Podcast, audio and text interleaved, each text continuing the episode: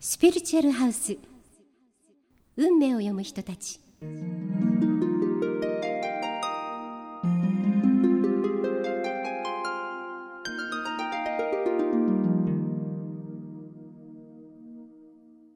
皆さんこんにちは。ポッドキャストスピリチュアルハウス。運命を読む人たちにようこそ。この番組では海外で活躍中のスピリチュアルカウンセラーの方々をお招きして、スピリチュアルワールドからのメッセージ、皆様からのプライベートや仕事に関わる様々な幅広い質問にお答えします。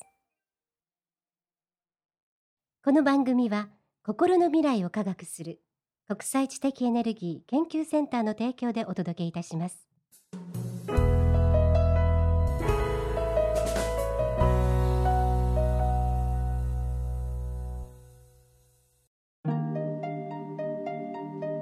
前回に引き続いてこのスピリチュアルハウスにはイギリスからダフニ・クロス先生にお越しいただきました。先生は3歳にしてスピリットの存在に気づきコミュニケーションを取り始めました。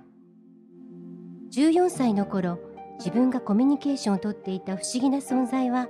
実はスピリットであることに認識したんですね。英国スピリチュアリスト協会のスピリチュアルカウンセラーローズ・ハーレー氏に師事し長年にわたってその薫陶を受け現在は先生ご自身もまた英国スピリチュアリスト協会のスピリチュアルカウンセラーとして活躍していらっしゃいます。スピリチュアルカウンセラーとしての研鑽を重ねることすでに40年余り。その安定した高度な正確さに高い信頼を得ておりクライアント。生徒からの厚い信頼を寄せられています。さあそれではそのダフニ・クロス先生からのスピリチュアルの世界をまずは学びましょう。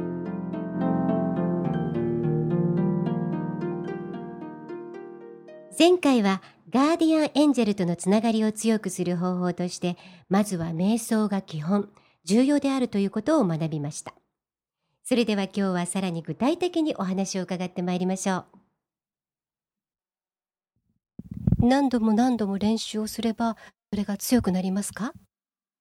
Yes. It becomes more positive. You just know that you're doing the right things. It is, it's like everything. You learn things, and the more you learn them, the stronger you become. Uh, and that's the only way to actually develop your spirituality. There are some people on the earth plane that are natural um, mediums, as we call them. And mediums is the word that is just the the medium. Spirits up there, we're on the earth plane, and we're the medium in the middle, trying to help people to understand what spirit is all about. あのその通りです。えー、練習を重ねるたびにあのスピリット、あの守護霊とのあのつながりはどんどん強くなっていきます。えー、それと同時にあの人生においてあのより自分の行動をえ正しいものを行うことによってあのその人のあのスピリチュアリティ、えー、まあ、日本語で言いましたらあのいわば霊覚というものがあるんですがこれが高まっていきますんで、えー、これによってもあのそのスピリットとのつながりというのはどんどんどんどん強くなっていきます。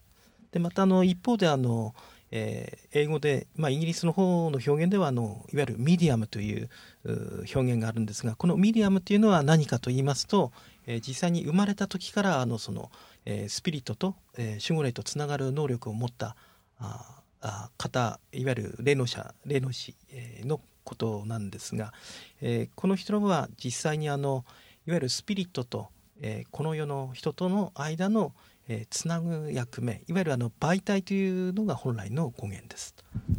Another way of doing it, which is very, very simple, um, how I started to make sure that I am using um, this energy is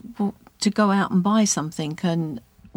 I made people laugh the other day about this. I tried it by I love shopping and I would go into the first shop and find exactly what I want, but I would never used to buy it. I would have to still walk around the shops just to make sure that was the thing I want. Well, now I've learned I just go and buy it. It still doesn't stop me walking around the shops, but because I've done it instinctively using that energy, it became stronger and stronger. You can start then using it in other things. あのこのスピリットとのつながりをあの、えー、強めるもう一つのあの方法なんですがこれはあの日常生活におけるあのショッピングであの、えー、使うものなんです、えー、具体的に何をするかと言いましたらあの、え今まで私はあの買い物をする場合に、えいくつかの店を回ってぐるぐる回って最終的にあの買いたいものを確認してあの買いましたがあのある日からですね、え店に突然入っていきなりあの自分の買いたいものを自分の直感に従って買うとこれがあのえ そのスピリットとのつながりを強めるもう一つのあの練習となりますと。で最終的にはあの、え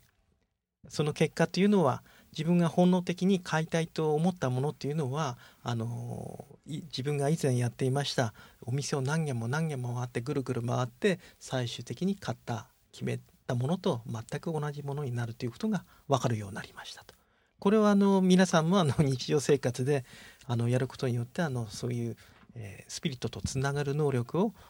強める、え、練習の一つとなると思いますと。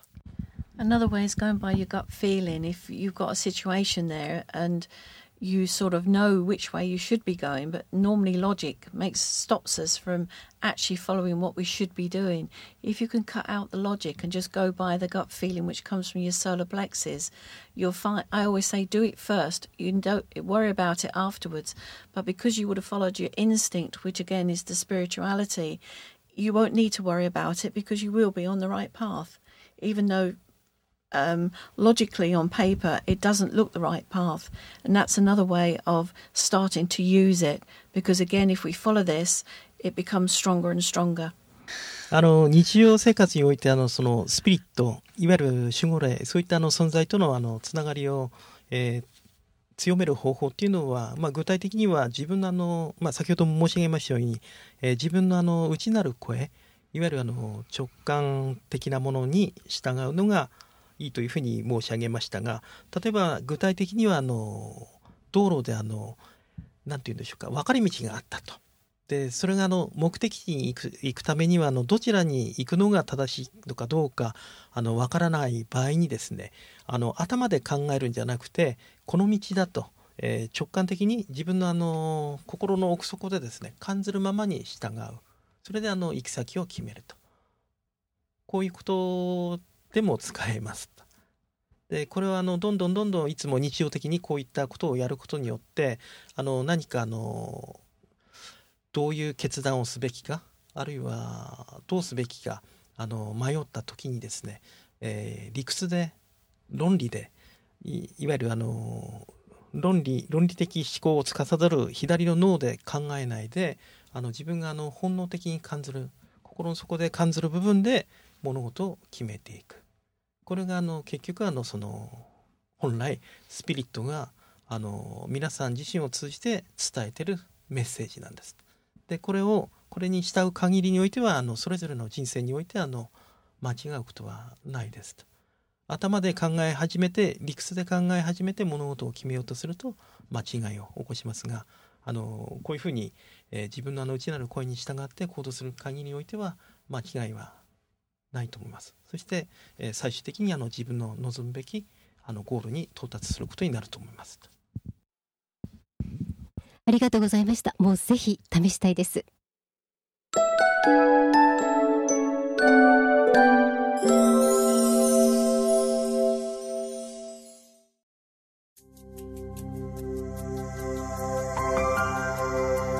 いかがでしたか？ポッドキャストスピリチュアルハウス運命を読む人たち。お相手は加藤杏奈でした。それでは次回お楽しみに。この番組は心の未来を科学する国際知的エネルギー研究センターの提供でお届けいたしました。